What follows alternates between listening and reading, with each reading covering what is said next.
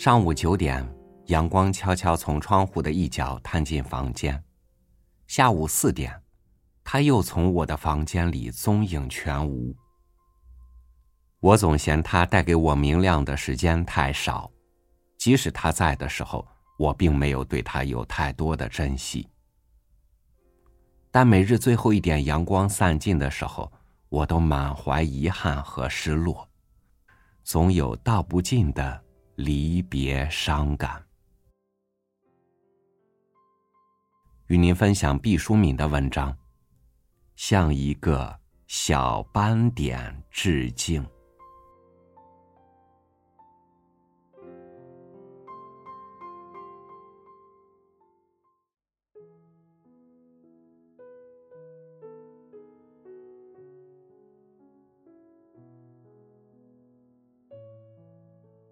总得有人在生命的中途谈谈死亡这件事吧。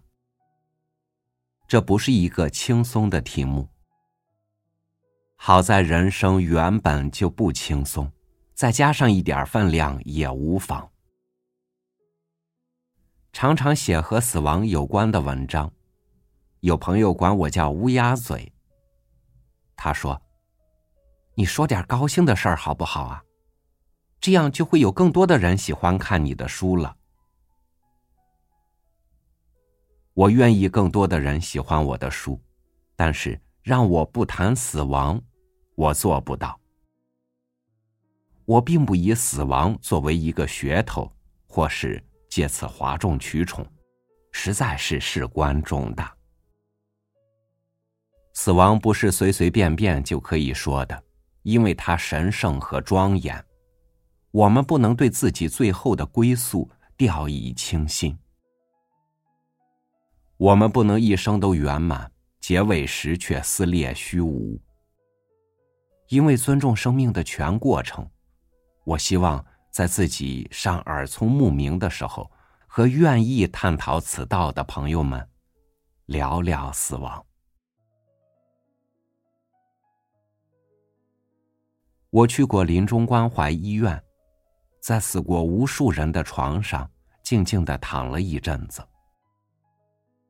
我之所以说它是一阵子，没有给出一个确切的时间，是因为那段时间无法计量。我看到墙壁上有一个凸起的圆点，正好在我的右臂上方，轻轻抬起右臂，就可以抚摸到那个圆斑。在昏黄的光线下。我用右手食指指肚，慢慢的扪向它，好像它是一粒白色的瓢虫。正是暮色四合的晨光，可以开灯，也可以不开灯的时分。光线每一分钟都在暗淡下去，但还依稀可以看清室内所有的细节。我没有开灯。我觉得在自然光线下，躺在临终老人们的卧榻之上，可以更从容的感受到他们生命逝去将行将远的情境。我以为那个斑点像硬甲虫的贝壳，有轻微的弧度，但是我错了。或许它原来的确是有一点隆起的，现在摸过去，在清凉的墙漆表面，它是光滑的，甚至有一点点油腻，这使得它在越来越浓厚的橘汁样的暗淡光线中，闪着白蜡样的光泽，甚至它在蠕动。那一瞬间，我吓了一跳。我觉得这个斑点是有生命的，在向我讲述着什么。他在讲什么呢？这个看起来像圆痣一样凸起，实则却很平坦光润的斑点，有什么要我转述人间？我凝视着他。并缓缓的用我的各个手指的指肚掠过它，稍稍用力，好像要把他压回到素墙里。实话实说，临终关怀医院的条件是比较简陋的，虽然可以满足一般的治疗和看护，病房的设备却说不上豪华。墙面不是用的那种叫做某某粒的涂料，只是粉刷了最简单的乳胶漆。墙面也不很平，小的凹凸随处可见。我面前的这个小斑点，便是当初粉刷不均匀的结疑。在比它稍高的地方还有好几处，只是要支起身体。略略攀援才可够得到。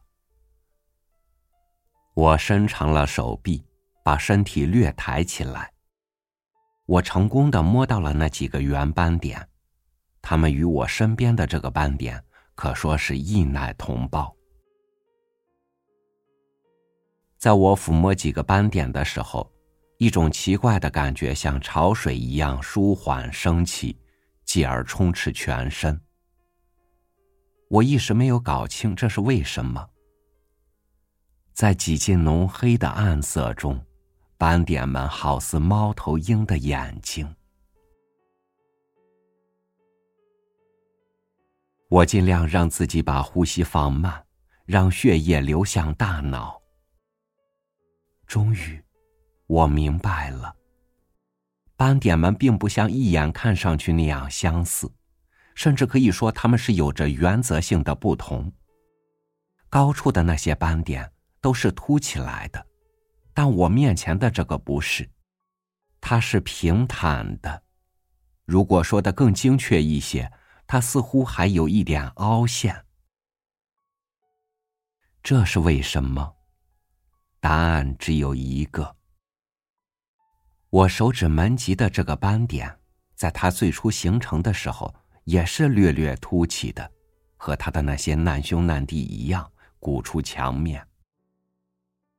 然而，它恰好位于濒死之人的手指可以触摸到的地方。这样，那些将要死去的人们，在他们最后的时光中，会无数次的用手指去抚摸这个凸起来的小斑点。日复一日，这个小斑点一定成为了他们的朋友。直到他们再也无法用自己枯槁的手指传达问候，直到他们的手指像铅坠一样永远的垂下，然后，又会有新的人躺在这张床上，重复这最后的游戏。岁月磨去了这个小斑点的弧度。让它变得和周围一样平坦。假以时日，这个小斑点也许还会继续凹陷下去。某一天，也许成为一个小坑。我不禁肃然起敬，向这个小斑点致敬。他给予了多少林中人成就感和欢愉的游戏感，我们已无从得知。但我相信，那一定千真万确的滋生过，存在过。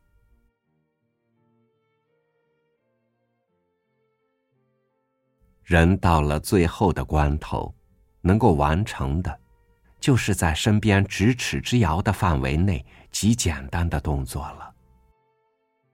我由此想到，如果你有什么要说的话，一定要尽早说。不然就无人能听到。如果你有什么要做的事，要趁着血脉充盈之时赶快做，不要等到心有余而力不足。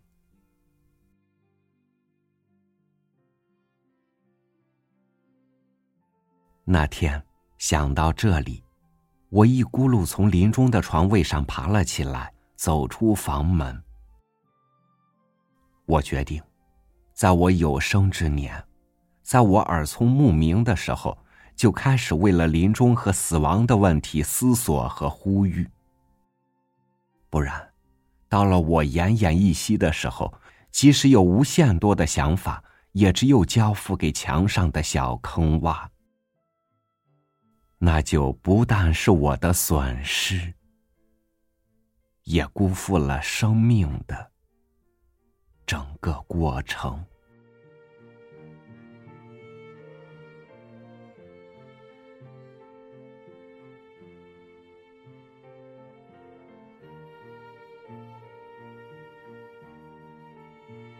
如果你的一生都在追寻活着的意义，那么它将毫无意义。